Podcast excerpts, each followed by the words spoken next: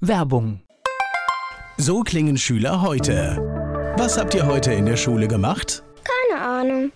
Und so klingt der Speedlearner. Was habt ihr heute in der Schule gemacht? Heute haben wir sehr viel über Afrika gelernt. Soll ich bei den ägyptischen Pharaonen anfangen und bei den Zulu-Kriegen aufhören? Oder interessiert es dich in Wirklichkeit gar nicht? Speedlearning. Für bessere Noten. Wie wir vom Hoffnungslerner zum Speedlearner werden. Jetzt überall im Buchhandel. Speedlearning.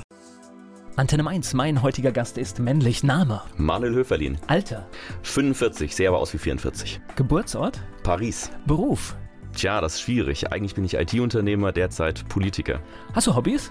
Ja, ich habe Hobbys, Bienen und Fliegen. Bienen sind die Tiere und Fliegen, das mache ich selbst. Also beides mit Fliegen zu tun irgendwie. Ne? Ja, beides mit Fliegen zu tun. Hast du ein Lebensmotto?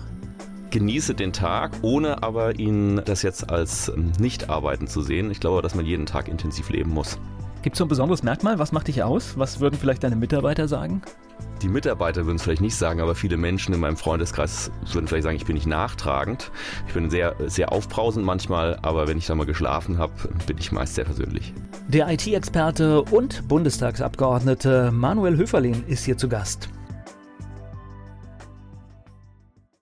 Er vertritt Rheinhessen im Deutschen Bundestag. Manuel Höferlin hier zu Gast. So, ich kenne dich jetzt nur als waschechten Rheinhessen und dann stolper ich natürlich gleich über den Geburtsort Paris. Wie ist es denn dazu gekommen? Ja, das ist unspektakulärer, als es klingt. Mein Vater hat bei IBM gearbeitet und war, nachdem er in Mainz war, eben in Paris. Damals war das Headquarter da und deswegen bin ich in Paris geboren, habe da fünf Jahre gelebt. Das heißt, hast du auch noch Erinnerungen von Kindheit? Ja, ja ich habe noch Erinnerungen an Paris, habe da ja Kindergarten besucht und die Vorschule noch, habe dort so wie ich es damals auch gehört habe, viel gesprochen, auch schon angefangen zu schreiben. Man fängt ja recht früh an in, Frankreich. Und ich habe auch noch so Bilder vor mir. Allerdings interessanterweise, wenn ich dann äh, wieder dort bin, ich war jetzt ein paar Mal an meinem ehemaligen Wohnhaus, sind die Mauern unglaublich klein und ich habe die riesengroß in Erinnerung. Was natürlich klar ist, wenn man mit vier oder fünf an der Mauer lang läuft, ist die natürlich gigantisch groß. Das heißt, zweisprachig aufgewachsen oder, oder war das Französisch gar kein Thema? Doch, zu Hause habe ich Deutsch gesprochen und überall sonst Französisch. Ist was hängen geblieben? Naja. Nein? vielleicht, vielleicht meine Vorliebe für Pain au Chocolat. Ist, ist das prägend? Ja, das weiß ich nicht. Kann ich ganz schlecht selbst beurteilen. Also mit der französischen Sprache habe ich mir wirklich dann nachher schwer getan, weil man mit vier oder fünf oder als Kind, wenn man eine Sprache lernt, ja nicht über Grammatik nachdenkt, sondern man spricht sie einfach. Oder in der Schule fängt man dann eben, ich habe es als zweite Fremdsprache im Gymnasium gehabt, äh, mit Grammatik und Grundlagen an. Und das hat überhaupt nichts mit dem zu tun, wie man als Fünfjähriger Französisch spricht. Aber ich verstehe es bis heute gut und wenn ich mich da mal traue, kann ich auch einigermaßen sprechen. Das heißt, es kam dann irgendwann im zarten Alter von fünf, sechs Jahren der Wechsel zurück nach Deutschland? Genau. Wir sind, meine Mutter und ich sind damals dann zurückgezogen. Meine Eltern haben sich da getrennt und ich bin dann hier in den Kindergarten gegangen und meine Mutter meinte dann mit mir Französisch zu Hause sprechen zu müssen, was eine kluge Idee war. Ich hatte es aber mit fünf gar nicht eingesehen, weil ich habe noch nie mit ihr Französisch gesprochen, sondern immer Deutsch. Und so endete dann sozusagen die Zweisprachigkeit yeah in Haagsheim. Also das heißt, es ging wirklich im, im zarten Alter von fünf Jahren zurück nach Haxheim. Ja, genau. Und ich habe mich auch geweigert, dann Französisch zu sprechen. okay. Völlig zu Recht vielleicht auch. Haxheim, dann Kindheit auf dem Weindorf oder was? Genau, ja. Zur Schule gegangen, Bischofsheim, Nachbarort. Ja, und war dann aus der Großstadt Paris im besinnlichen Haxheim. Damals gab es noch Kühe und Milch in Haxheim und habe dann Milch mit, mit der Kanne geholt. Also es ist schon ein krasser Unterschied. Ja. Aber diesen, diesen Umbruch, ich glaube, dem Alter nimmt man gar nicht wahr von der Großstadt aufs Land, oder? Also zumindest wertet man es nicht. Also, ist einfach so. Ja, es ist einfach so. Ja. Okay, aber auf der anderen Seite hat es ja vieles, auf dem Weindorf groß zu werden. Absolut. Ich habe auch eine ganz tolle Kindheit in Haxheim gehabt und freue mich auch heute, dass meine Kinder in Haxheim aufwachsen, weil es ist unheimlich schön, wenn die Kinder dann einem einfach auch mal ins Feld rennen können oder mit Matsch versaut nach Hause kommen. Also für die Kinder. Nach der Grundschule geht es dann irgendwie auf die weiterführende Schule. Mainz wahrscheinlich? Genau, ich bin in Mainz auf die Schule gegangen, aufs Gutenberg-Gymnasium. Okay, warst du ein guter Schüler? ähm, das kommt aus Fachern. Also es, ähm, die, die Fächer, die mich interessiert haben oder die interessant für mich waren, die habe ich eigentlich immer sehr gern gemacht und da war ich auch ein guter Schüler. Und wenn es mich nicht so interessiert hat, gebe ich zu, dann war ich da eher so ein Schüler, der halt durchgegangen ist. Na, ich oute mich ja durch. Ich bin ja durchweg, äh, hatte eine ganz schlimme Zeit. Also so gesehen. Ähm freue ich mich ja immer, wenn jemand gut durch die Schule gekommen ist. Zehnte Klasse war dann knapp. aber, aber als ich dann in der elften Klasse in die Oberstufe gegangen bin, Mainz, äh, war wieder alles gut. aber knapp durch ist auch durch. So ist es. Also das, da bin ich ganz später, elastisch, ja. Genau, das ist mir später auch immer wieder passiert. Ich spreche gleich weiter mit Manuel Höferlin hier bei Antenne Mainz. Ich spreche mit Manuel Höferlin. Er ist Bundestagsabgeordneter für die FDP und er vertritt Rheinhessen in Berlin. Nach der Schule, wusstest du, wo das hingehen soll? Nein, ehrlich gesagt war ich kurz vorm Abi stehend ratlos, was ich werden sollte, weil ich so viele verschiedene Interessen hatte. Von, ich hatte mal ursprünglich mal einen Traum, Pilot zu werden. Das hatte ich dann im Laufe der Jugend aufgegeben. Damals war die Auswahl noch ziemlich streng und ich hatte eine Brille und das habe ich irgendwie zur Seite geschoben. Mich hat wahnsinnig Naturwissenschaften interessiert zu forschen. Ich hatte mal erwogen, äh, Astronom zu werden. Allerdings hat mich ein bisschen die Physik abgeschreckt, die man dazu auch braucht. Dann hat mich grundsätzlich die Wirtschaft interessiert. Habe überlegt, ob ich BWL oder VWL studieren soll. Habe ich auch um Studienplatz beworben. Habe dann aber äh, erstaunlicherweise dann doch einen Studienplatz in Jura bekommen. Und so bin ich im Jurastudium Mainz gelandet. Das war damals ein etwas merkwürdiger Weg. Okay. Das heißt, du hat sich aber so ein bisschen in, in der Phase schon treiben lassen an, weil irgendwie so naja, ich hatte eigentlich schon wieder so viel Auswahl, dass ich nicht genau wusste, was ich wollte. Das muss man ehrlich sagen. Ich hatte dann zwar stark, ich habe während meiner Schül Schülerzeit schon gearbeitet, weil ich Geld nebenher verdienen wollte.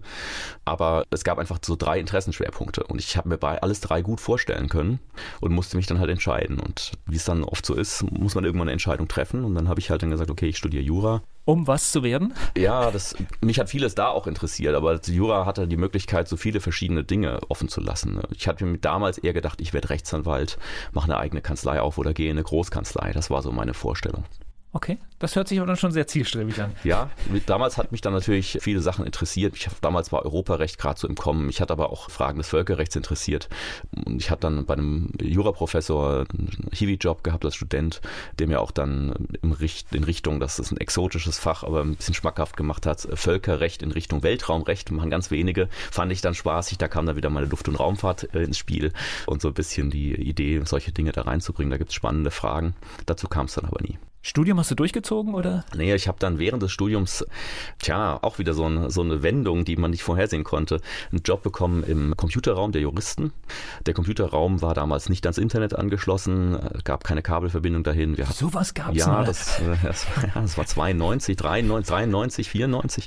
Wir hatten keine richtige Internetverbindung und es war auch niemand da, personell, der die Kabel ziehen konnte. Das Kabel lag zwar im Rechenzentrum der Uni, aber es war kein Personal da, die es verlegen konnten. Und dann haben wir kurzerhand als Juristen es war so eine kleine Truppe von denen, die da gearbeitet haben. Und wir haben uns entschlossen, wir machen das selbst. Und so habe ich dann äh, alles gelernt, von Kabel ziehen über Kabel stecken, verbinden, Router einrichten, Server einrichten. Ja, und plötzlich hat sich die Welt des Internets mir erschlossen und hat mir wahnsinnig Spaß gemacht. Und ich habe mich dann während des Studiums nebenberuflich selbstständig gemacht, habe ein kleines Gewerbe angemeldet, habe dann Computer verkauft, habe Website, die ersten Webseiten geschrieben, programmiert für Kunden. Und ja, so habe ich so die zweite Sache, juristische Fragen Fragen übrigens auch im Internet, die damals schon aufkamen, gesehen. Das hat mich wahnsinnig interessiert.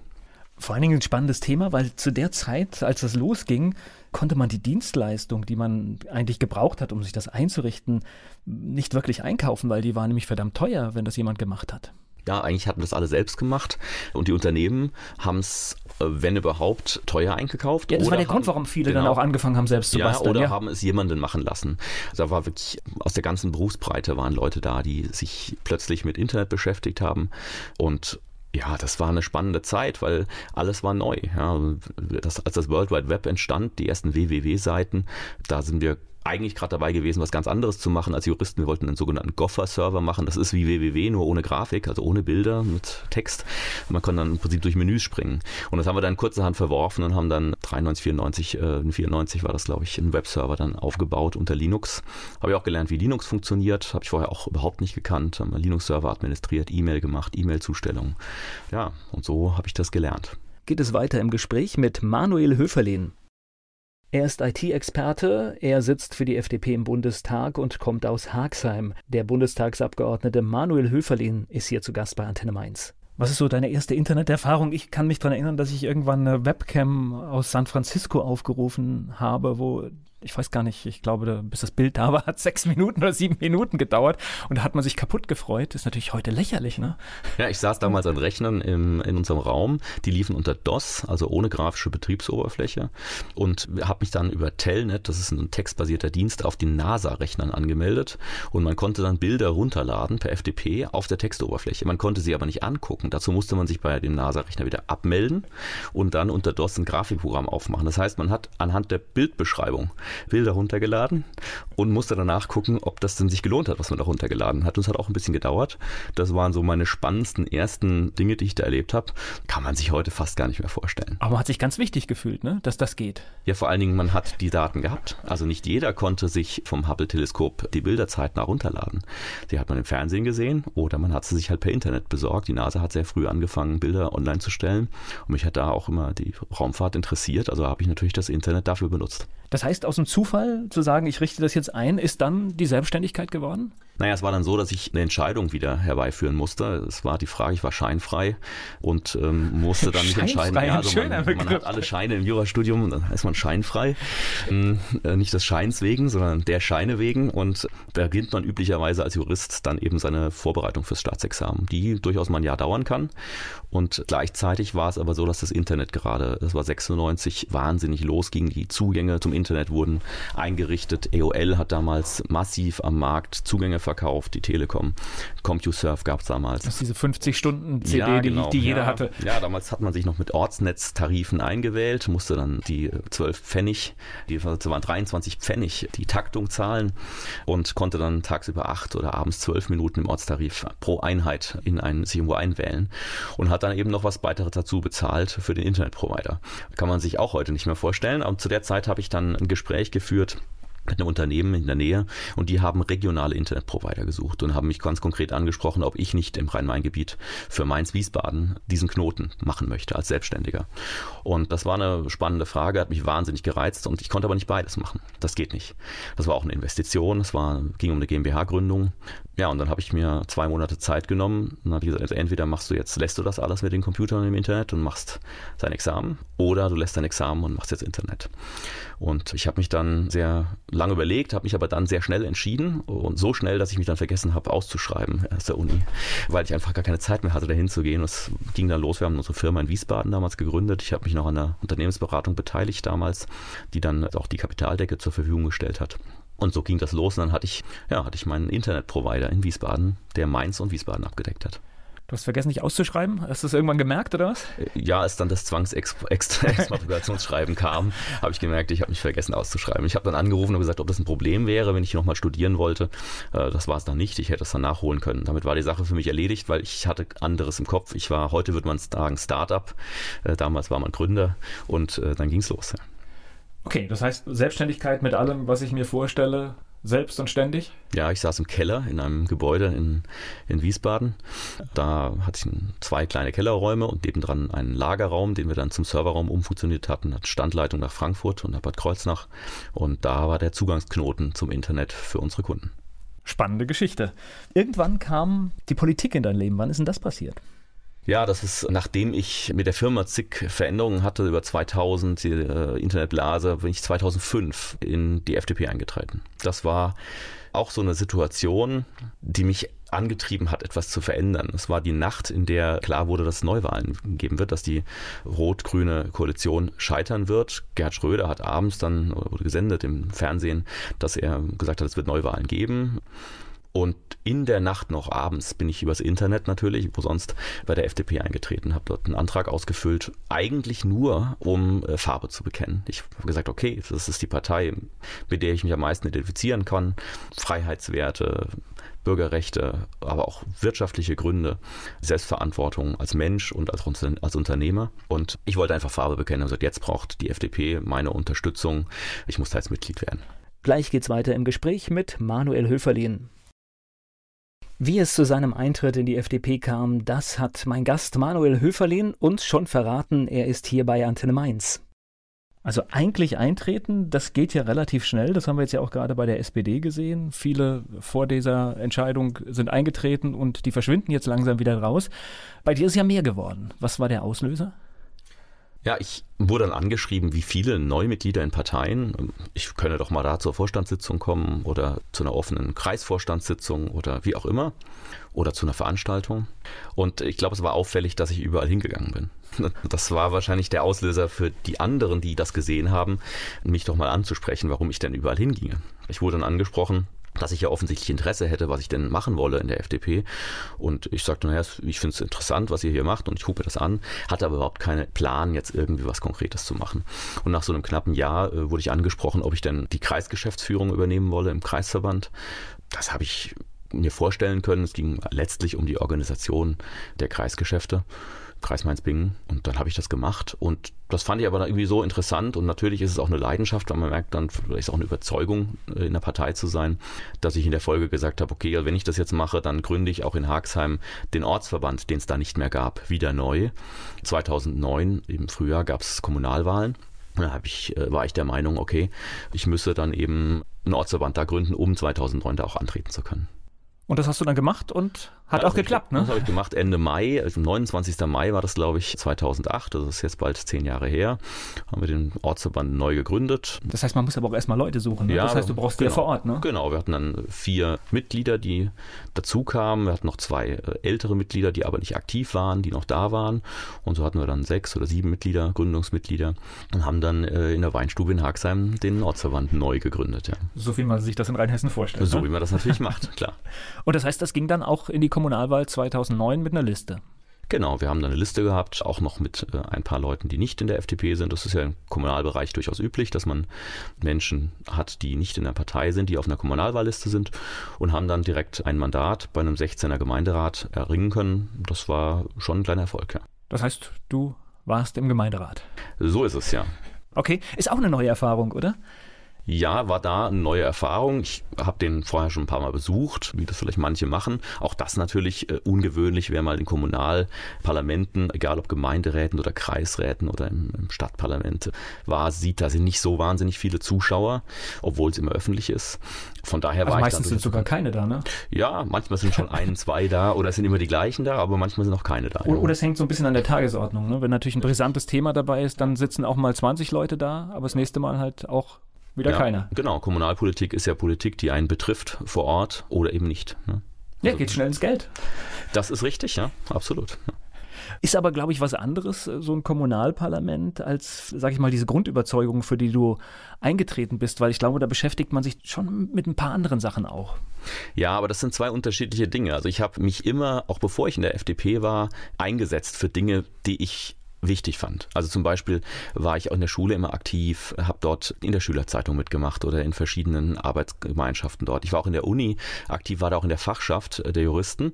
Allerdings war ich nie in einer Hochschulgruppe. Also ich war da nicht irgendwie in einer Hochschulgruppe und deswegen in der Fachschaft, sondern ich bin immer angetreten, habe mich wählen lassen und habe dann dort sehr lange übrigens in der Fachschaft mitgearbeitet, weil mich die Sache interessiert hat und ich eintreten wollte. Ich sage das auch heute ganz vielen jungen Menschen, mit denen ich als Abgeordneter ins Gespräch komme.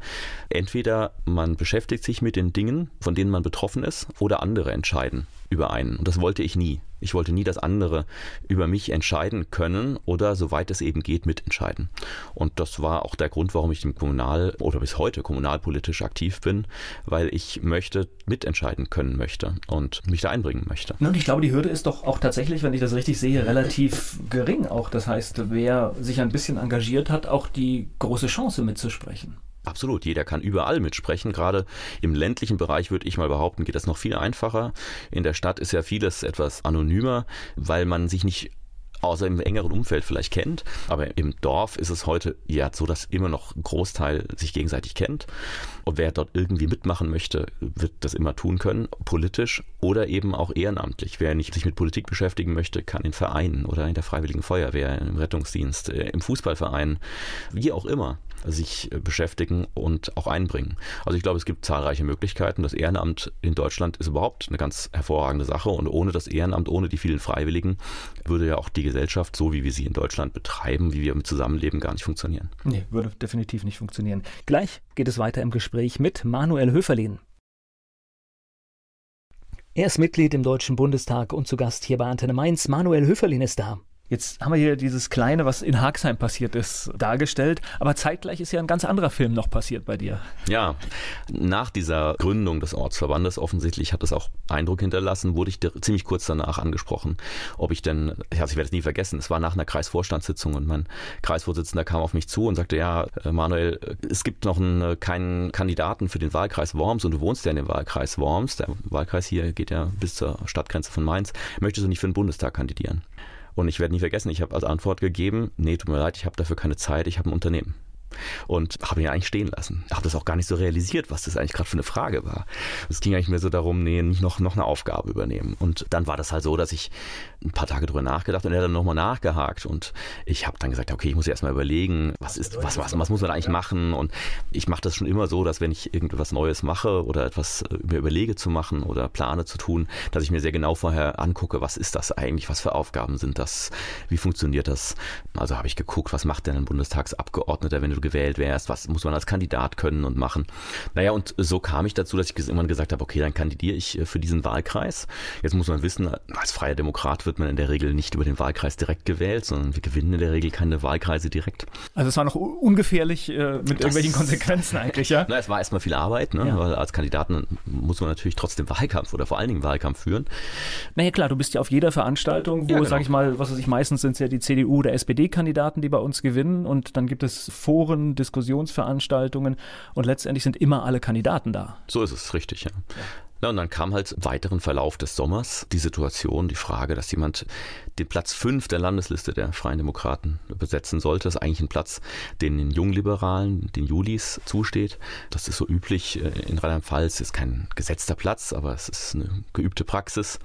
Ja, und da wurde ich plötzlich angesprochen, ob ich denn da kandidieren möchte, weil es zu dem Zeitpunkt keinen wirklichen gab, der sich darum gedrängelt hatte. Jetzt muss man sagen, der Platz 5 war ein Platz, der noch nie gezogen hat bei, den, bei der FDP in Rheinland-Pfalz. Es gab immer zwei, drei oder vier Abgeordnete, aber nie fünf. Und das war auch äh, rechnerisch ein Ergebnis über 12, 12,5 Prozent. Und 2008 waren wir nicht so erfolgreich, wie wir dann bei der Wahl 2009 waren. Die Umfragen waren so zwischen 7 und 8 Prozent. Das heißt, es war weit weg von einer realistischen Chance. Aber trotzdem mit voller Kraft in den Wahlkampf? Klar, also wenn ich dann was mache, mache ich es richtig und habe davor ja auch ehrenamtlich in der FDP gearbeitet. Auch der Kreisgeschäftsführer ist bei uns ehrenamtlich. Und dann habe ich halt Wahlkampf gemacht und plötzlich ging das weiter, wo man sagen muss, der Platz 5 wurde mir nicht auch so einfach äh, zugeschoben, sondern es war dann so, als dann die Aufstellung war, stiegen die Umfragen schon ein bisschen und plötzlich gab es dann noch zwei weitere, jüngere Kandidaten. Also Kampfkandidatur. Ja, und plötzlich kamen auch noch zwei ältere Kandidaten dazu. Wir waren also zu fünf plötzlich dann auf diesem Platz 5 und dann gab es viel hin und her her und am Ende war es dann so, dass es eine, eine Stichwahl gab und ich habe mit einer Stimme Mehrheit dann diesen Platz errungen. Also richtig, richtig gekämpft, ne? Es war, es war dann am Ende sehr knapp. Der Punkt war halt, ich habe irgendwann öffentlich gesagt, ja, ich kandidiere auf diesem Platz. Und wenn ich irgendwann öffentlich sage, dass ich etwas tue, dann gehe ich dann auch nicht mehr dahinter. Okay. Wie war denn der, der Wahltag, Bundestagswahl 2009? Das heißt, wenn man zum ersten Mal auf so einer Liste steht, selbst ja, sagt, das, das könnte eventuell meine Zukunft sein. Wie, wie geht man an so einem Tag um? Ist man da aufgeregt? Wartet man auf die Zahlen? Glaubt ja. man die Zahlen dann? Ja, ja, ich habe ehrlicherweise nicht geglaubt, dass die FDP so gut abschneiden würde 2009, wie sie es dann tat. Also ich war natürlich aufgeregt. Ich war auch aufgeregt, weil ich wusste, die FDP wird sehr gut abschneiden. Wir hatten ja sehr gute Umfragen damals. Aber dass die FDP bundesweit 14,6 und in Rheinland-Pfalz 16,6 Prozent erreichen würde, war nicht abzusehen. Und ehrlich gesagt, das heißt, die Zahlen sitzen, merke ich ja, auch. Das war, ja, das, das war eine prägende Nacht. Ich bin dann zur Wahlparty nach Mainz gegangen und alle haben gejubelt, als die ersten Umfragen kamen. Ich muss sagen, die ersten Umfragen waren ja noch besser als das Ergebnis dann, also die ersten äh, Hochrechnungen. Und ich habe von Anfang an gesagt, ich warte jetzt erstmal die endgültigen Ergebnisse ab. Ich war regelrecht ein Spielverderber. Also die Freunde um mich herum kamen auf mich zu, wollten mir gratulieren, weil mit dem Ergebnis oder den Hochrechnungen wäre ich drin gewesen als Bundestagsabgeordneter plötzlich. Und ich habe das immer abgelehnt. Ich habe gesagt, jetzt warte doch erstmal ab, bis die Zahlen sich konsolidiert haben und lasst uns jedes Mal, ich war regelrecht Spielverderber. Es war so, ging so weit, dass die ersten gegangen sind, bevor ich angefangen habe zu glauben, dass das funktioniert. Ja. Das ist im Prinzip diese Reden, die, die, wir dann auch immer in der Fernsehkamera hören, wenn die sagen, wenn es knapp ist, sagen Politiker ja auch grundsätzlich immer, jetzt warten wir erstmal die endgültigen Ergebnisse ab. Ja, Im Prinzip ist es genau das gleiche Bild. Genau, ne? Ja, man muss aber ehrlicherweise sagen, jetzt rückblickend, muss ich sagen, es war gar nicht so knapp. Es war eigentlich ziemlich klar, dass ich dieses Mandat errungen habe über die Liste.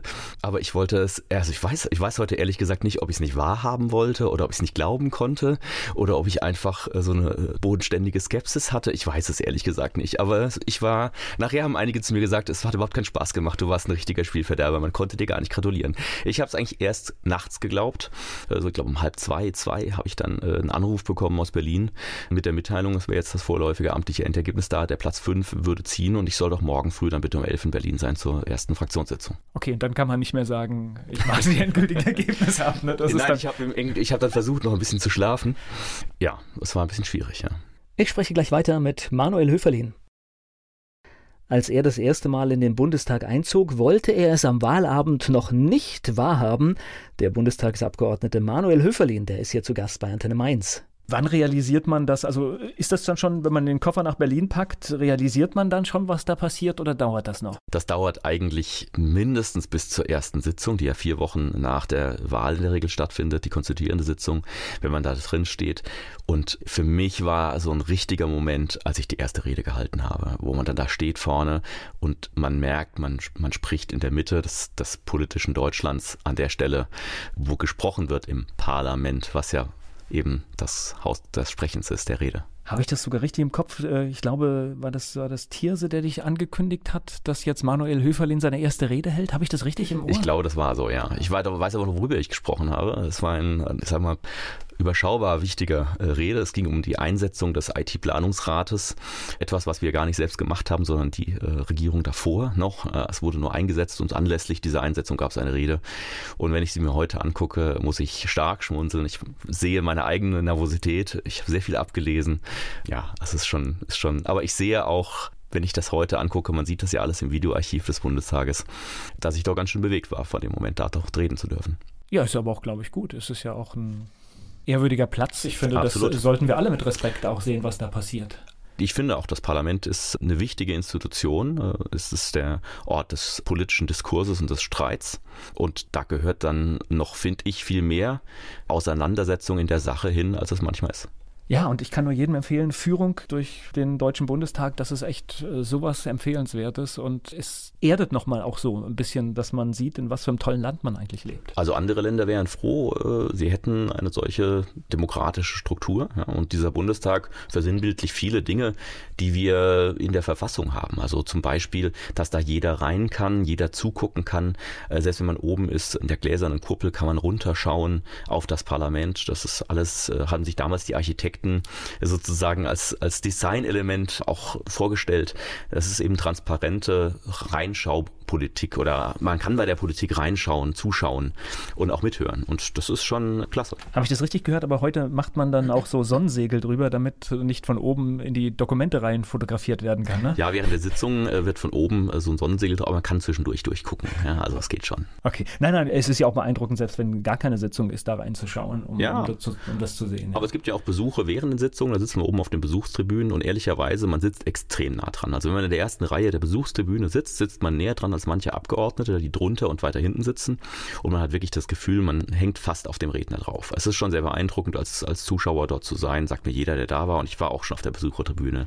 Ich war überrascht bei, bei so einer Führung, so einmal durch, durchs ganze Haus und äh, wenn du dann halt drin bist, durch die Sicherheitskontrolle und stehst dann vorne, wie schnell du vor dem Parlamentssaal stehst, das, das hat mich überrascht. Ja, das geht total schnell. Ich habe jetzt gedacht, du musst tausend Gänge laufen und eigentlich standen wir nach zwei Minuten direkt davor. Genau, es ist eigentlich sehr überschaubar. Ist ein kleines, gemütliches Parlament.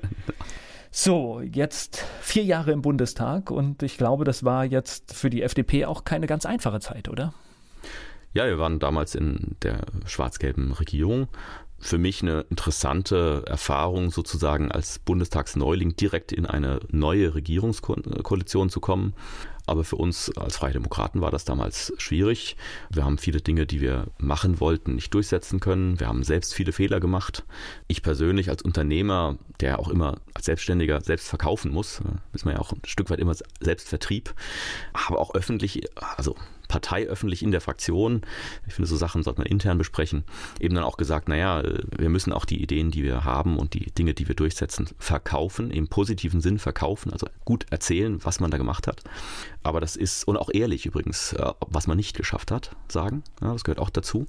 Dass viele Sachen sind nicht, sind nicht passiert und wir hatten eine schwierige Situation, weil viele Dinge nicht funktioniert haben, so wie wir es uns vorgestellt haben. Konnte man irgendwann überhaupt noch die Heute-Show gucken? Naja, die Heute-Show ist eine wichtige Institution, weil sie Politik äh, zu denjenigen bringt, die sich vielleicht sonst die Tagesschau oder heute nicht angucken. Von daher finde ich äh, die Heute-Show eine ganz wichtige Sendung.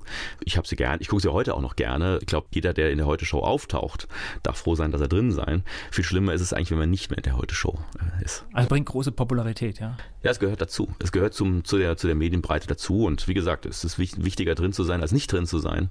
Das äh, haben wir dann später erleben dürfen oder erleben müssen.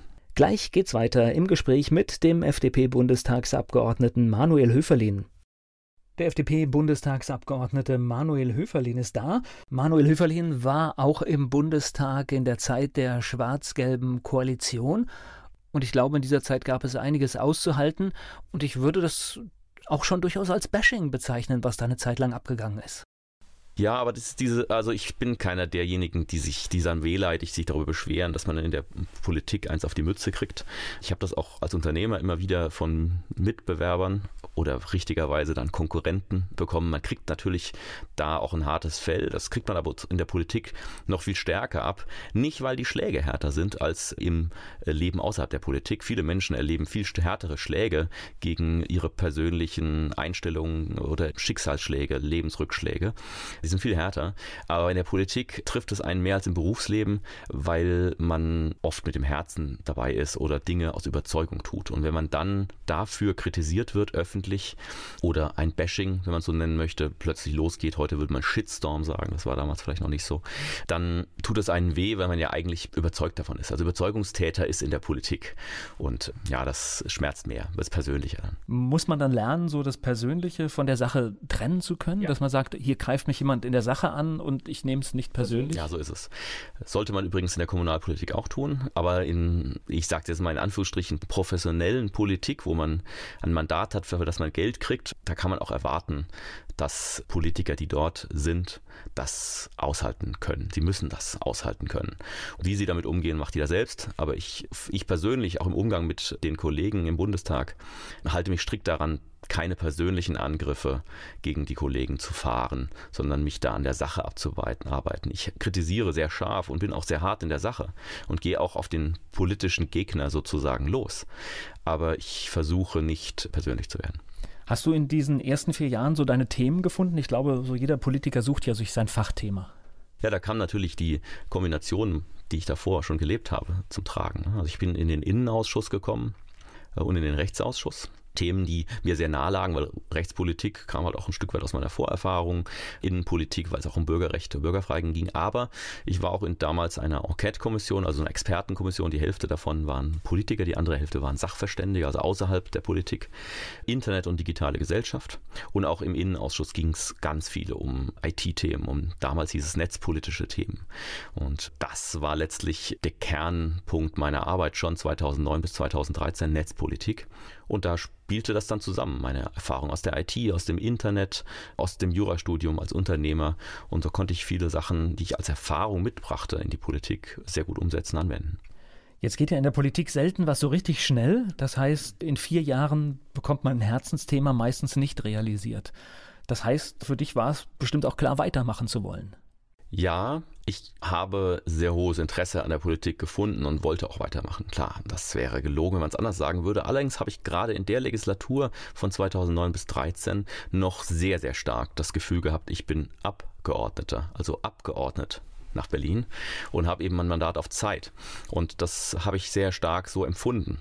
Heute nachdem ich jetzt über acht Jahre Politik in Berlin sozusagen begleite oder selbst mache, ist das ein bisschen anders. Da muss man einsehen, dass man zunehmend Politiker wird. Aber damals habe ich mich wirklich gar nicht als Politiker gefühlt, sondern als Unternehmer, der gerade Politik macht. Und insofern trifft es einen, wenn man nicht weitermachen darf. Ich bin ja nicht abgewählt worden, ich bin nicht wiedergewählt worden. Also jeder muss sich neu wählen lassen im Bundestag. Jeder hat nur vier Jahre Mandat und muss dann eben neu sich bewerben darum aber vielleicht war, hatte ich noch genug im Kopf, genug Alternativen, andere Dinge zu machen, als dass es jetzt für mich eine Welt zusammengebrochen wäre was aus meiner Sicht jeder Politiker haben sollte. Er sollte ein Alternativmodell im Kopf haben. Also, dass er das vielleicht nicht zieht, ist was anderes, aber im Kopf haben ja. wäre, glaube ich, gar nicht so verkehrt. Ich glaube, dass viele Politiker das deshalb vor allen Dingen nicht haben, weil sie sich zu sehr auf die Politik konzentriert oder schon immer konzentriert haben. Vielleicht haben sie auch nie etwas anderes gemacht äh, als Politik in ihrem Leben und deswegen haben sie auch keine Alternative. Das halte ich für einen schlechten Rat. Also man sollte eigentlich Politik weil es ein gewähltes Mandat auf Zeit ist, nicht als einziges machen müssen. 2009 hast du die Zahlen nicht glauben wollen. Wie war es denn 2013? Ja, ich habe Böses kommen sehen. Ja. Wir haben alle geahnt, dass es sehr eng werden würde. Ich war damals dann Platz 3 auf der Landesliste, hatte eigentlich bei 5,0 oder 5,1 Prozent eh schlechte Chancen, erneut das Mandat dann zu erringen. Dass wir dann unter 5 Prozent landen, war damals für mich schon eine Überraschung. Also ich habe das schon nicht geglaubt, dass wir unter 5 Prozent landen werden.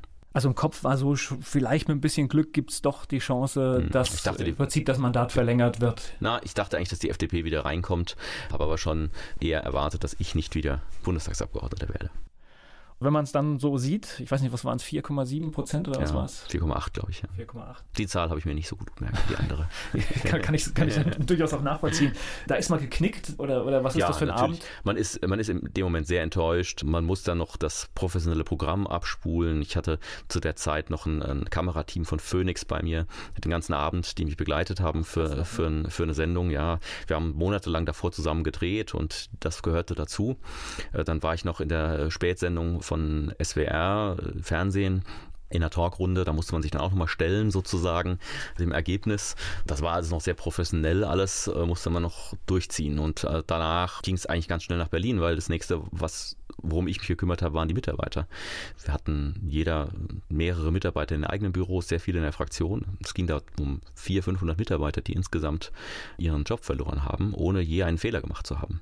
Deswegen war es meine Kernaufgabe, kam dann auch wieder der Unternehmer in mir durch. Natürlich sind es meine Mitarbeiter, die ich in meinem Büro beschäftige. Und dann sorgt man sich darum. Ja, habe ich sofort Zeugnisse geschrieben, mich darum gekümmert, dass die Möglichkeiten kriegen, sich auch zu bewerben. Und wir mussten natürlich das Büro ausräumen. Ja, vier Wochen später mussten wir das Büro geräumt haben. Manuel Höferlin hier im Gespräch bei Antenne Mainz. Manuel Höferlin, FDP-Bundestagskandidat für Rheinhessen, ist hier zu Gast bei Antenne Mainz. Wir sind ein bisschen noch in der Vergangenheit, als die FDP nicht mehr in den Deutschen Bundestag kam. Und wir haben gerade schon so ein bisschen darüber gesprochen, was das bedeutet. Erzähl mal, wie lange dauert das, bis das alles weg ist, bis alles abgewickelt ist?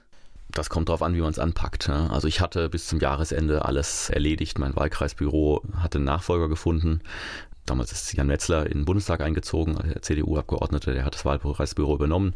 Meine Berliner Wohnung habe ich einen Nachmieter gefunden und dann war das sehr schnell. Ich habe dann die Sachen zurückgezogen, teilweise, teilweise dort gelassen und bin mit einem kleinen Transporter kistenweise wieder hierher gefahren, dann die Sachen weggeräumt und dann war die Sache erledigt. Naja, Wahlkreisbüro, da hättest du ja auch in einem Mietvertrag noch länger drin hängen können, ne? Ja, dadurch, dass es einen Nachmieter gab, war die Sache dann einfacher. Aber es sind schon, schon viele Konsequenzen. Ja, natürlich. Es sind Konsequenzen. Es sind natürlich auch dann in der Regel berufliche Konsequenzen. Für mich hat sich dann die grundlegende Frage gestellt, gehe ich wieder zurück in meine Firma, die es ja noch gab, die allerdings nicht mehr viel gemacht hat, weil ich einfach vier Jahre mich konzentriert habe auf die Abgeordnetentätigkeit oder mache ich etwas anderes. Und meine Entscheidung war dann, ich gehe mit meiner Selbstständigkeit, aber mit einem anderen Fokus weiter. Ich mache dann Beratung von IT-Mittelständlern. Ich war ja jahrelang IT-Mittelständler und mein Fokus war dann eben, ich berate IT-Mittelständler mit meinem Unternehmen. Und ich habe sowohl Unternehmen beraten als auch einen IT-Mittelstandsverband, den BitMe, und habe diese beiden Verbände oder den Verband und die Unternehmen, die dann da waren, habe ich einfach mit meinem Know-how beraten aus der Erfahrung, die ich selbst als Unternehmer habe. Ich spreche sozusagen IT und aber auch mit dem Netzwerk natürlich, mit den Verbindungen, aber auch mit dem Wissen um bestimmte Dinge, auch übrigens Kooperationspartner zu finden, weil ich sehr viele Unternehmen kennengelernt habe. Also war ein Teil politisch, Teil Unternehmensberatung, also auch wieder mein altes Geschäft und mit meinem IT-Know-how hat das natürlich sehr viel gebracht. Was mich noch interessiert, gab es Häme? Ja, es gab Häme. Viel schlimmer als die Häme war das Mitleid. Das ist immer gut gemeint, aber eigentlich trifft es einen fast noch mehr. Das heißt, mit Häme kann man irgendwie, also mit Trotz wahrscheinlich umgehen und ja, mit, mit Mitleid ist halt irgendwie schon. Ja, mit der Häme habe ich gerechnet. muss man ehrlicherweise sagen. Da gab es auch dann einen sehr hämischen Artikel in der Zeitung darüber, ähm, der so ein bisschen intoniert hat, dass die FDP es nicht geschafft hat, weil ich es nicht geschafft habe. Das ist natürlich albern, aber das ist, damit muss man umgehen. Das gehört wieder zum professionellen Umgang in der Politik. Aber wenn dann Leute um einen rum sozusagen einen auf die Schulter klopfen und sagen, ja, du hast es jetzt auch schwer, das ist fast noch schlimmer gewesen für mich. Ähm, aber damit muss man auch umgehen können. Macht man da so Ursachenforschung? Was, was war jetzt das Ausschlaggebende, warum so ein Ergebnis zustande kam? Ja, das haben wir in der Partei gemacht. Ich bin der Mitglied des Bundesvorstands der Freien Demokraten und wir haben das dann sehr intensiv 2013 im Bundesvorstand begonnen, bis in 2014 eine sehr lange Aufarbeitung gemacht, indem wir angefangen haben, uns zurück zu besinnen, nicht die Frage gestellt haben, warum müssen wir wieder in den Bundestag, sondern uns die Frage gestellt haben, warum sind wir Freie Demokraten? Und daraus entstand ja dann dieses neue Leitbild der Freien Demokraten in den letzten Jahren, die neue Art und Weise, wie wir auch kommunizieren, wie wir Dinge formulieren und auch die ganze Kampagne dahinter. Und der Beginn war eben die Kernfrage. Warum bin ich freier Demokrat und nicht Sozialdemokrat oder Christdemokrat oder Grüner? Das ist eben die Frage. Und wenn man die beantworten kann, und die haben wir uns gestellt und beantwortet im Bundesvorstand, dann hat man sich selbst vergewissert, warum man eine bestimmte politische Richtung folgt. Und äh, jeder hat seinen eigenen Grund, warum er in seiner politischen Richtung sich zu Hause fühlt. Und das ist vielleicht ganz gut dann eben zu sehen, was ist der Kern, was ist die Grundlage. Manuel Höferlin hier zu Gast bei Antenne Mainz. Er ist Mitglied im Deutschen Bundestag und zu Gast bei Antenne Mainz. Wir sprechen über die Höhen und Tiefen der Politik und waren gerade noch mal bei der ganz tiefen Zeit der FDP. Wir hatten es gerade schon, die Mitarbeiter, die ihren Arbeitsplatz verlieren, aber es passiert ja mit so einer Partei, glaube ich, dann auch noch was ganz anderes. Eine Partei, die im Bundestag ist, hat natürlich auch ganz andere Aufmerksamkeit und ganz andere finanzielle Mittel. Eine Partei, die auf einmal im Prinzip ja, das ist ja außerparlamentarische Opposition im Prinzip, was ihr dann machen musstet. Ja, wir haben das auch APO genannt, ganz offensiv, äh, hatten auch Sticker, wo FDP äh, durch APO aus äh, ersetzt war, also im FDP-Logo statt FDP APO. Ähm, das war ein bisschen Galgenhumor, aber auch ein bisschen Ehrlichkeit nach außen zu tragen, ja, natürlich. Und es interessiert keinen, was eine Partei oder kaum jemanden, was eine Partei außerhalb des Parlaments zu sagen hat. Und wir haben dann viel in Arbeitsgruppen oder in unseren Landesfachausschüssen, die wir haben, äh, oder im Bundesfach Fachausschuss besprochen. Wir haben auch viele Dinge aufgeschrieben. Es ist aber ähm, schwierig, wenn man eine Position findet, die eigentlich niemanden interessiert. Das heißt, die Presse verschwindet auch in dem Moment, ne? Ein Großteil der äh, Presseberichterstattung konzentriert sich halt darauf, was die politischen Kräfte, die mitwirken, sagen. Und wenn man nicht mitwirkt, weil man nicht im Parlament ist, und wir, zu der Zeit haben wir ja auch nicht im Rheinland-Pfälzischen Landtag gesessen, ist das ganz besonders schwierig hier im Land gewesen. Und die Aufbauarbeit hat hier im Land, aber auch bundesweit äh, dann begonnen. Das fängt mit Mitgliederzahlen an. Natürlich sind die eingebrochen. Aber wir hatten auch neue Zugänge. Leute, die gesagt haben, jetzt erst recht, jetzt, jetzt bekenne ich mich zur FDP, weil das meine Grundüberzeugung ist und ich helfe das jetzt wieder mit aufzubauen. Und so kriegt man auch eine Durchmischung mit, mit neuem Elan. Und so ging das dann los. Und ich habe mich da überall äh, engagiert und reingehängt. Wieder wie 2005 sozusagen, weil ich Farbe bekennen wollte, gesagt habe, ich mache da natürlich weiter. Und habe auch hier im Land sehr stark mitgearbeitet an Landtagswahlprogrammen, an der Begleitung dazu. Ja. Aber da muss man auch einen guten Glauben haben, dass es in vier Jahren auch besser aussehen kann, ne? Ja, ohne zu wissen, ob man da wieder mitspielt. Das ist ja nicht sicher. Man kann sich vorstellen, also ich konnte mir vorstellen, auch wieder für den Bundestag zu kandidieren.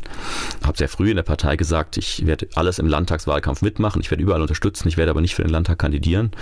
Haben manche mir nicht geglaubt, aber ist dann auch einfach so, weil es, ich finde, man muss sich dann ein Ziel setzen und darauf hinarbeiten. Es gibt viele, die im Land kandidieren wollten. Man muss sich da nicht gegenseitig im Weg stehen. Das ist auch eine Frage von Teamgeist und den würde ich viel mehr in vielen Parteien sehen. Wir haben das in der FDP gut hingekriegt. Wir wir arbeiten mit hohem Teamgeist inzwischen.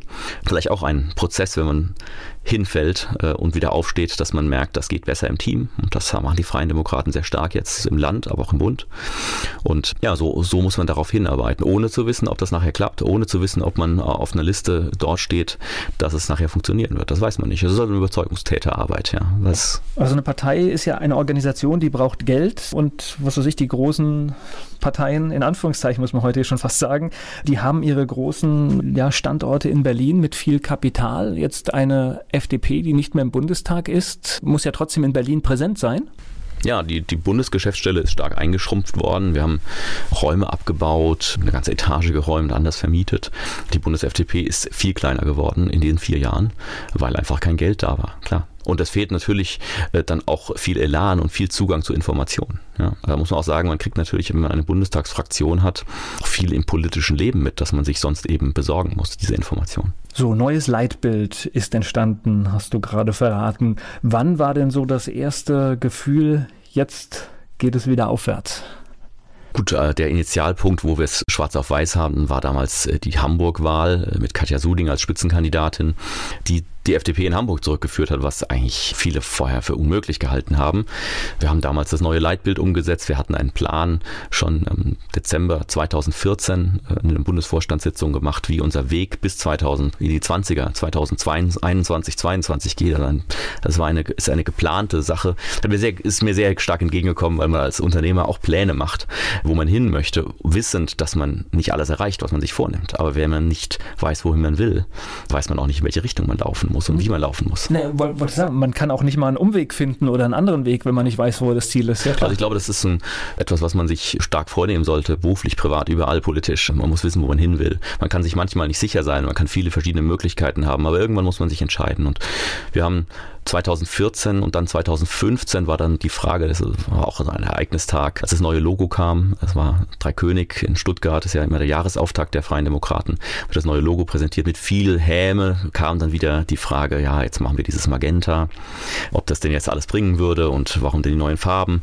Und auch da waren Ideen dahinter, warum wir diese drei neuen Farben haben. Das sind dreimal 100% Druckfarbe. Die drei Farben, die man im Drucker, wenn man einen Farbdrucker hat mit Tintenpatronen, sind das genau die drei Farben und zwar immer ungemischt, 100%. Und wir haben uns vorgenommen, wir, wir treten jetzt an mit FDP pur, mit 100% FDP. Und deswegen haben, waren unsere Farben eben auch 100% diese drei Druckfarben. Einfache Schlussfolgerung, die die Agentur uns vorgeschlagen hat, die das Design gemacht hat.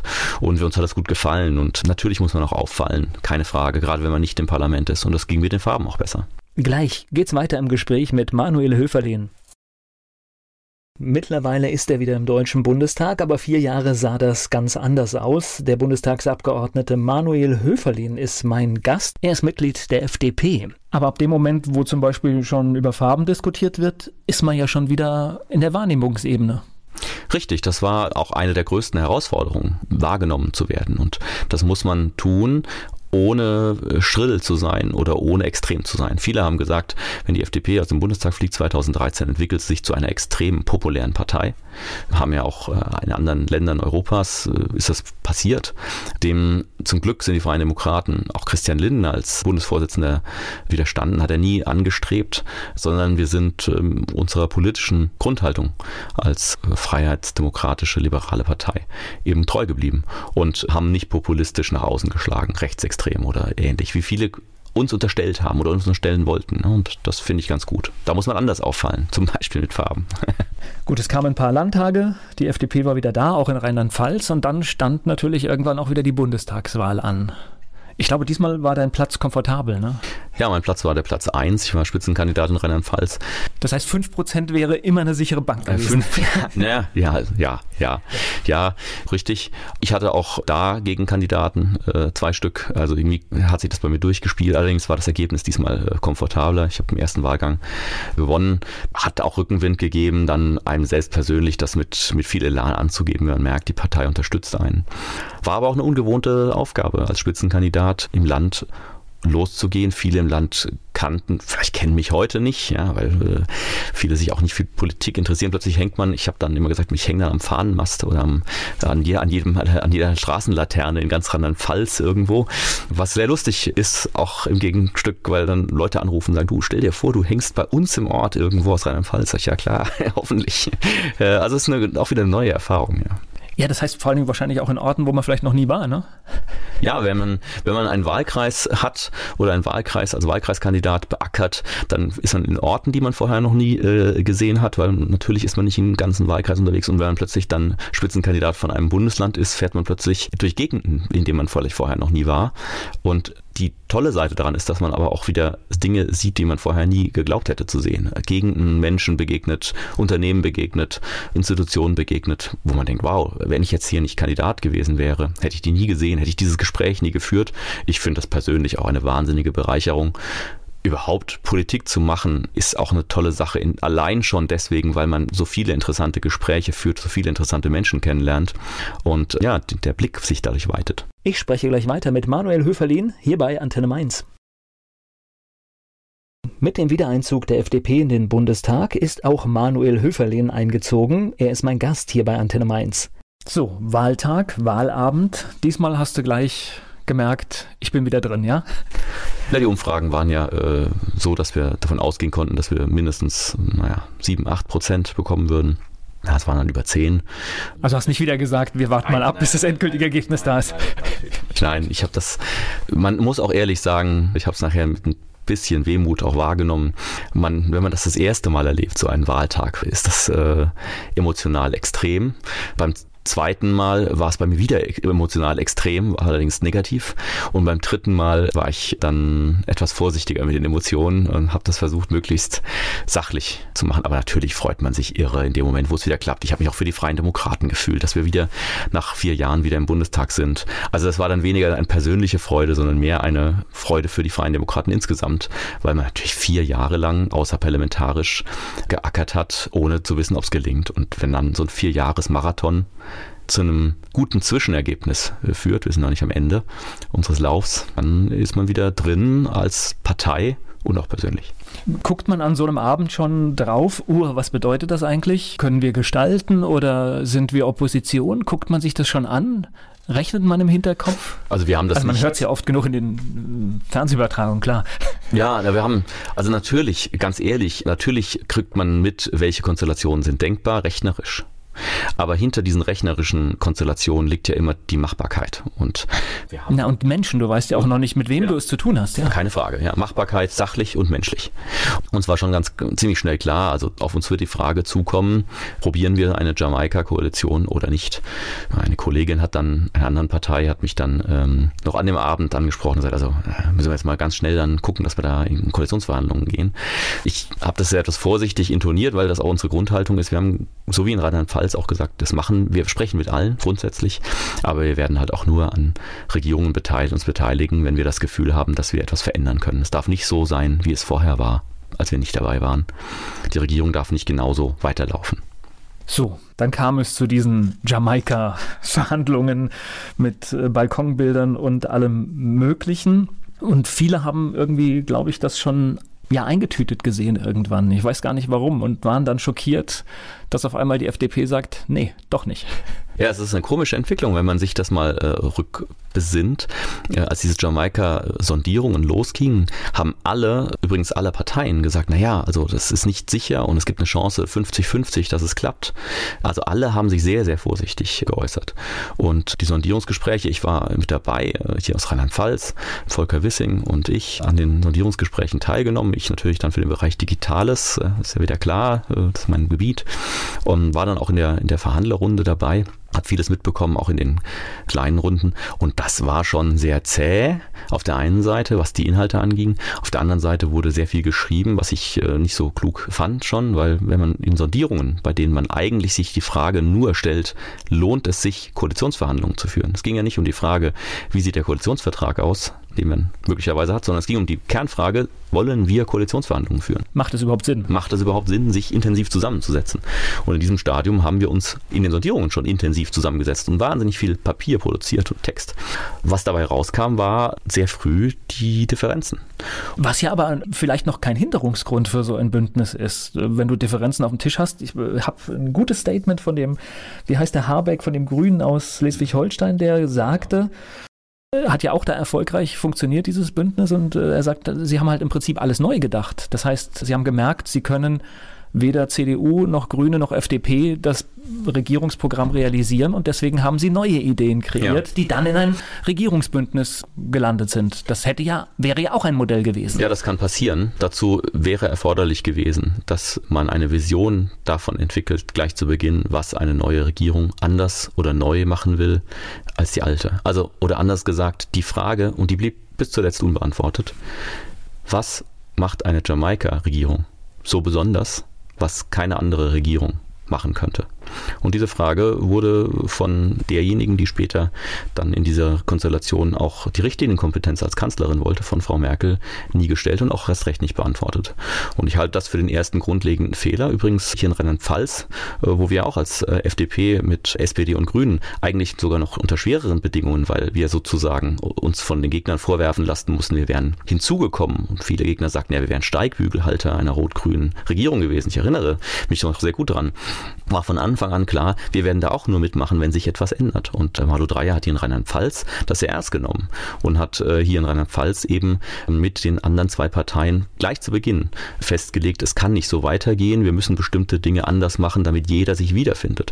Das hat so auf den Sondierungen auf Bundesebene nicht funktioniert. Vielleicht hat das Frau Merkel nicht ernst genug genommen.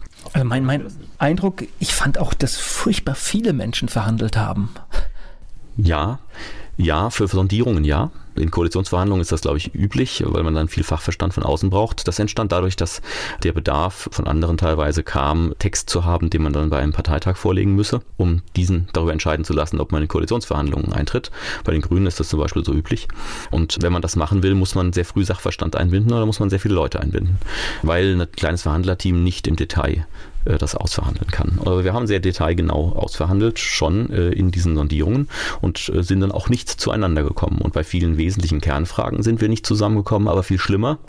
Es war auch nicht irgendetwas, was man hätte extrahieren können, wo man sagen konnte, das ändert jetzt diese neue Regierung, wenn sie denn gekommen wäre, fundamental zur bisherigen Politik. Gleich geht's weiter im Gespräch mit Manuel Höferlin. Der Bundestagsabgeordnete Manuel Höferlin ist hier zu Gast bei Antenne Mainz. Sondierungen zu Jamaika. Wie muss ich mir das vorstellen? Das heißt, man hat sich dann in Gruppen in irgendwelchen Zimmern getroffen, beraten bis spät in die Nacht. Also im Prinzip diese Bilder, die wir aus dem Fernsehen sehen, das entspricht so der Realität? Ja, ist man permanent auf Abruf. Das heißt, ich war jederzeit bereit, nach Berlin zu fliegen oder ich war schon dort. Ich bin dann einfach manchmal auch dort geblieben, weil ich nicht wusste, wann ich wieder kommen musste. Und ja, das gibt dann kleine Runden, sag mal, nur die Parteivorsitzenden, das war dann CDU, CSU, äh, Grüne äh, und wir. Dann gibt es so eine kleine Verhandlung, 12, 16 Personen und dann gibt es eben auch die ganz große Runde. Und, äh, Na klein, 12, 16 ist ja auch schon, ja. Äh, überleg mal, wenn du da versuchst, irgendeine Meinung hinzubekommen, ist es ja schon komplex. Ja, das beginnt dann häufig erstmal mit einer halben Stunde Darlegung äh, des Wahlprogramms. Das kann man sich ehrlich gesagt auch sparen, aber das ah, frisst auch viel Zeit.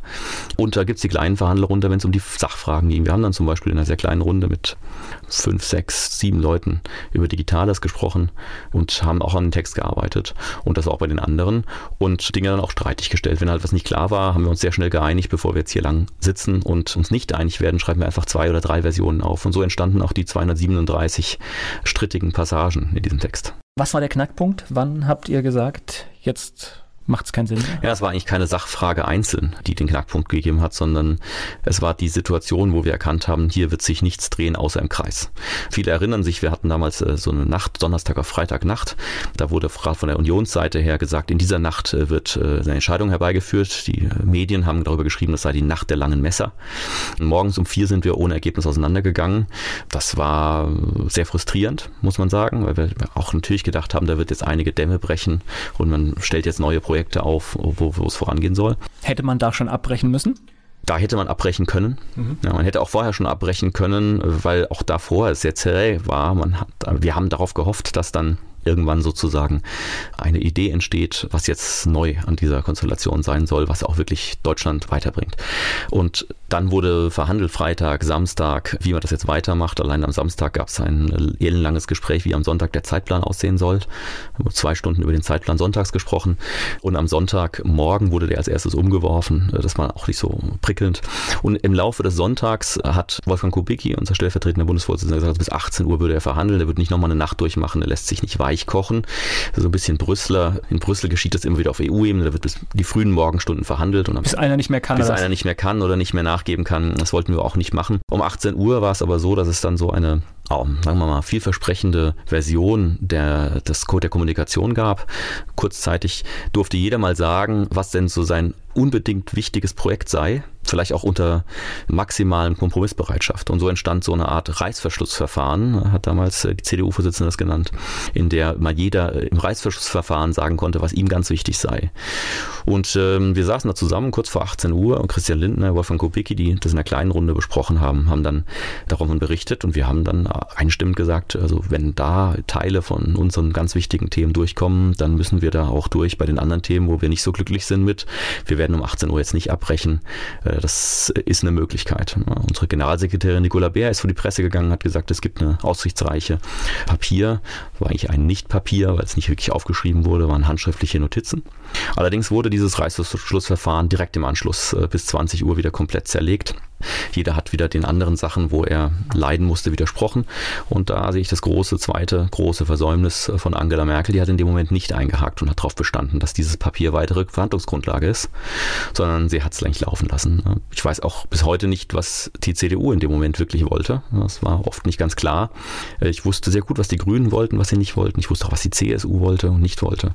Bei der CDU hatte ich immer sehr große Probleme, Linien zu erkennen, sondern es ging eigentlich mehr darum, weiterzumachen. Und das das haben wir dann im Laufe des Abends nochmal deutlichst erkennen müssen. Und als wir um 23 Uhr, kurz vor na, halb, halb elf, elf abends nachts, erkannt haben, dass wir eigentlich im Kern substanziell wieder an der Stelle sind, wo wir Donnerstagmorgens, Freitagmorgens um 4 Uhr schon mal waren, waren wir uns alle einig, das dreht sich jetzt im Kreis. Es gibt keine klare Richtung, es ändert sich nicht fundamental etwas, es macht keinen Unterschied, ob wir mitregieren oder nicht. Und dann haben wir gesagt, dann bleibt eigentlich nur die Möglichkeit, hier aufzuhören. Wir müssen die Verhandlungen verlassen. Und das Ergebnis, die Frage, lohnt es sich in Koalitionsverhandlungen einzutreten oder nicht, die wir am Anfang mit 50-50 als Chance gesehen haben, halt mit Nein zu beantworten. Und das haben wir dann konsequent gemacht, weil wir gesagt haben, dann machen wir es nicht. Es passt nicht. Und letztlich war das eine ehrliche Entscheidung, weil es hat ja keinen Sinn gemacht, auch nicht den Wählern gegenüber, eine Politik zu machen, bei der sie am Ende feststellen, es macht keinen Unterschied, ob schwarz-gelb oder eine große Koalition oder eine Jamaika-Koalition oder eine Ampel regiert. Es ist immer das Gleiche. Hauptsache Angela Merkel ist Kanzlerin. Außer unter vielleicht eben Rot-Grün. Aber ansonsten macht es seit 2005 äh, keinen Unterschied. Und das stärkt übrigens auch politisch nur die Ränder. Und ich glaube, ich habe das vorhin schon mal gesagt, der Diskurs der Streit in der Sache um die Inhalte, der muss stattfinden. Und wenn es keinen Unterschied gibt, wer regiert, dann gibt es für Wähler auch nur die Möglichkeit einer Notwehr bei der Wahl. Und die wollten wir auch, der wollten wir auch keine Vorlage leisten. Ich spreche gleich weiter mit Manuel Höferlin. Der Bundestagsabgeordnete Manuel Höferlin hier zu Gast bei Antenne Mainz. Unsere elf Fragen. Dein Lieblingsplatz in Mainz? Der Schillerplatz. Fleischwurst mit Senf oder Handkäse mit Musik? Fleischwurst mit Senf. Dein Ausgehtipp in Mainz? Das Lakat. Mainz ist für dich? Ein Stück weit meiner Heimat, Rheinhessen. Und Wiesbaden? Der Ort, in dem meine Firma ihren Sitz hat. Oder hatte. Was meinst du, muss ein echter Mainzer mal gemacht haben? Fasnacht.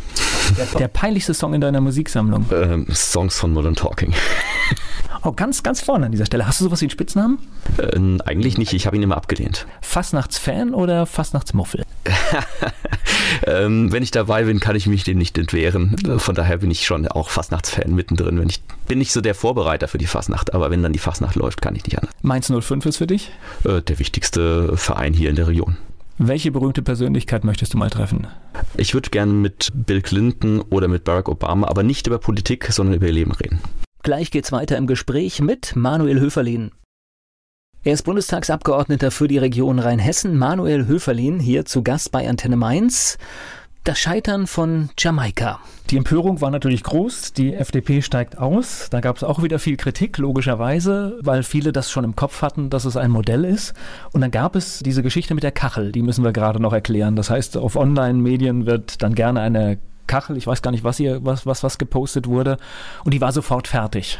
Ja, die, die Kachel war nicht nur an diesem Sonntag auf Montagnacht sofort fertig, wir hatten die schon natürlich donnerstags fertig. Das ist ja auch irre zu glauben, dass eine Partei, die vier Jahre lang lernt, in der außerparlamentarischen Opposition mit solchen Medien zu arbeiten und sich sozusagen Aufmerksamkeit darüber äh, zu verschaffen, nicht sich vorbereitet. Wir hatten Donnerstag auf Freitagnacht schon drei Kacheln vorbereitet. Die eine, äh, juhu, wir haben den Durchbruch geschafft. Äh, das ist natürlich über, übertragenen Sinne. Die zweite, wir verschieben das jetzt und die dritte eben, wir regieren nicht. Und die diese, diese Kacheln waren natürlich vorbereitet und am Freitagnacht, als wir unterbrochen hatten, war eben die Verschiebekachel dran und ähm, Sonntag auf Montagnacht eben äh, die Kachel, in der wir nicht weitermachen. Natürlich hat sich unsere Presseabteilung, unsere Mediengestalter vorher damit beschäftigt, können nicht dafür nachts dann einen Auftrag geben, eine Kachel zu machen. Ich muss ein bisschen drüber schmunzeln, da gab es ja auch Kritik in den Medien, aber letztendlich ist eine ganz normale Arbeitsweise, wie auch wir arbeiten. Das heißt, wenn du ein Szenario hast, äh, was, was sich am Wochenende kann, das und das passieren, dann hast du beide Varianten vorbereitet. Natürlich. Es ist ein völlig normales, weil, weil du willst ja schnell sein und deswegen äh, fand ich die Medienkritik eigentlich fast ein bisschen lächerlich an der ja, genau. Stelle. Genau, also die Kachel war vorbereitet. Was übrigens nicht vorbereitet war, war das, was Christian Lindner vor dem Fernsehen, äh, vor den Kameras da gesagt hat. Man erkennt es eigentlich daran, dass er sehr oft auf den Zettel geschaut hat. Wer Christian Lindner öfter mal beobachtet hat, weiß, er spricht immer frei. Er hat keinen Spickzettel, von dem er abliest.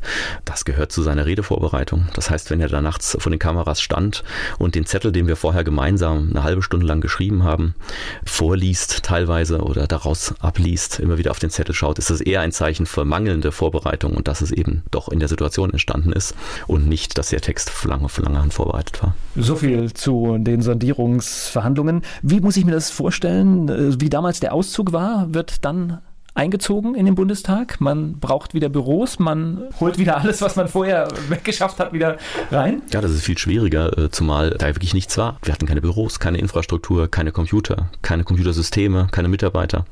Das heißt, wir haben erstmal alles gebraucht und wir wussten aus Erfahrung, äh, von den 80 Abgeordneten der Freien Demokraten sind 20 schon mal im Bundestag gewesen. Die 20 wussten, so schnell wird es mit der Bundestagsverwaltung nichts. Wir werden da jetzt nicht am Tag nach der Wahl oder eine Woche oder einen Monat später das haben. Also haben wir sehr schnell uns wie ein Startup eben einen Raum organisiert. Da stand ein Tisch aneinander gestellt, Drucker, Kaffeemaschine, ein Kicker, eine Launch-Ecke zum ähm, Besprechungen führen und haben erstmal dort alles gemacht. Deine Themen sind jetzt Jetzt äh, sind es überraschenderweise digital, Digitalpolitik. Ich bin jetzt digitalpolitischer Sprecher der äh, FDP-Fraktion und ich mache weiter Innenpolitik. Ich bin auch Mitglied im Innenausschuss und im Digitalausschuss und kümmere mich auch um die IT des Bundestages. Ich bin vom ältesten Rat des Bundestages in eine IT, I&K-Kommission nennt sich dort berufen worden. Das heißt, ich bin weiter Innenpolitiker und Digitalpolitiker leidenschaftlich. Digitalisierung ist wichtig, weil? Ja, weil wir gar keine Chance haben, ohne sie zu sein. Entweder gestalten wir sie oder sie gestaltet uns. Und zeitgleich bist du auch immer noch in Haxheim. Ja, ich bin im Gemeinderat in Haxheim weiter Mitglied, selbstverständlich. Meine Kinder gehen da in den Kindergarten, in die Schule, leben da, meine Familie und ja, deswegen gehört das dazu. Danke für das Gespräch. Ich danke. Werbung. So klingen Schüler heute. Was habt ihr heute in der Schule gemacht? Keine Ahnung. Und so klingt der Speedlearner. Was habt ihr heute in der Schule gemacht? Heute haben wir sehr viel über Afrika gelernt. Soll ich bei den ägyptischen Pharaonen anfangen und bei den Zulu-Kriegen aufhören? Oder interessiert es dich in Wirklichkeit gar nicht? Speedlearning. Für bessere Noten. Wie wir vom Hoffnungslerner zum Speedlearner werden. Jetzt überall im Buchhandel. Speedlearning.